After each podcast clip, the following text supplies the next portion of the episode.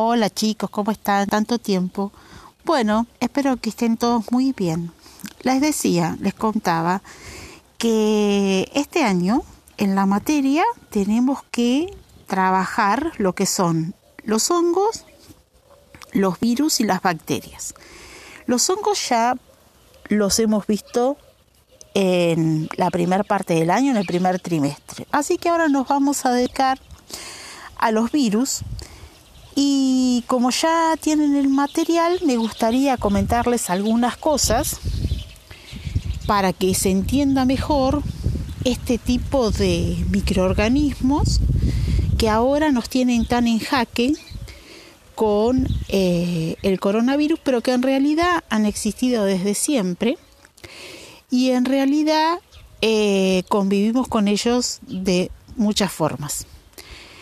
Bueno, en especial lo que les quiero contar es que son un tipo de microorganismos que necesitan ser eh, vistos en eh, el microscopio y no cualquier microscopio, ¿no? El microscopio debe tener diferentes características que hagan que puedan ser visualizados.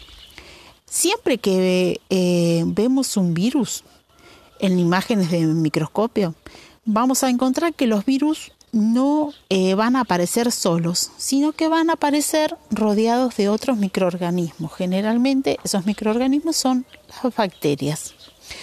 ¿Por qué? Porque tal como lo dice la información del texto que tienen, los virus tienen una vida parecida a los parásitos. ¿Qué quiere decir esto? que no pueden por sí solos eh, tener vida libre. ¿Sí? No puede eh, un virus vivir libremente y formar una colonia de virus porque necesitan un hospedador, necesitan un huésped del cual utilizar el ADN. ¿Está? Necesitan de otro individuo, en este caso de otro microorganismo, o de otro tipo de célula, como puede ser una célula humana. Eh, estos, eh, estos microorganismos entonces, si ustedes buscan en los reinos, los reinos que vienen viendo desde que empezaron la escuela, el reino animal, el reino vegetal, el reino de los protistas, eh, el reino fungi, hongos, bueno, todos los reinos, no van a encontrar en ninguno de ellos un lugar donde pudiéramos ubicar los virus. Y esto se debe a que no son organismos independientes, sino que son dependientes. Dependientes de otras formas de vida o de otros seres vivos, como les comentaba recién. Así que esto viene un poco a eh, tratar de comentar, ya que no nos podemos ver, pero sí nos podemos escuchar, pero sí de comentar algunas características que los hacen particulares. Cuando ustedes vean el material, en ese material aparece también otro ítem que no deja de ser importante, que es el tamaño. Y va a aparecer una medida que es, van a aparecer distintas medidas, pero puede aparecer la micra o puede aparecer también los nanómetros, ¿está? Que son una unidad de medida del sistema, mm, digamos, del sistema métrico, eh, que mide tamaños muy pequeños. Entonces vamos a trabajar un poquito más adelante y cuando eh, después que hayamos superado estas tres preguntas vamos a tratar de trabajar más este tema de los nanómetros para poder entender eh, y comparar el tamaño de este microorganismo.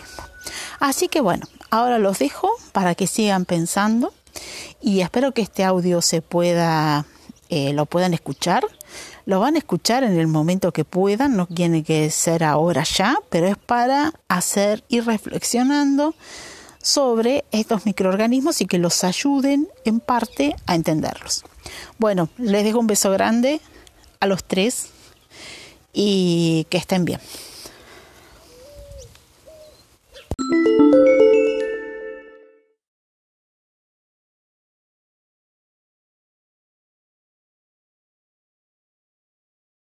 Bueno, le invitamos entonces a Marianela a que nos cuente cuáles fueron las características que más le impactaron de los virus.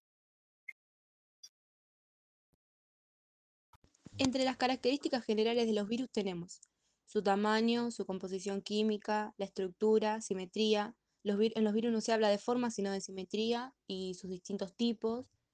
Eh, los virus también tienen distintos tipos de transmisión, pueden transmitirse por contacto directo de una persona a otra o indirecto a través de fómites o por gotitas que se eliminan al hablar, toser o estornudar. Eh, otra forma puede ser la transmisión vertical, sexual, el trasplante de órganos, las picaduras de insectos y por la vía parenteral. Las enfermedades virales también tienen distintas formas de ingresar al organismo.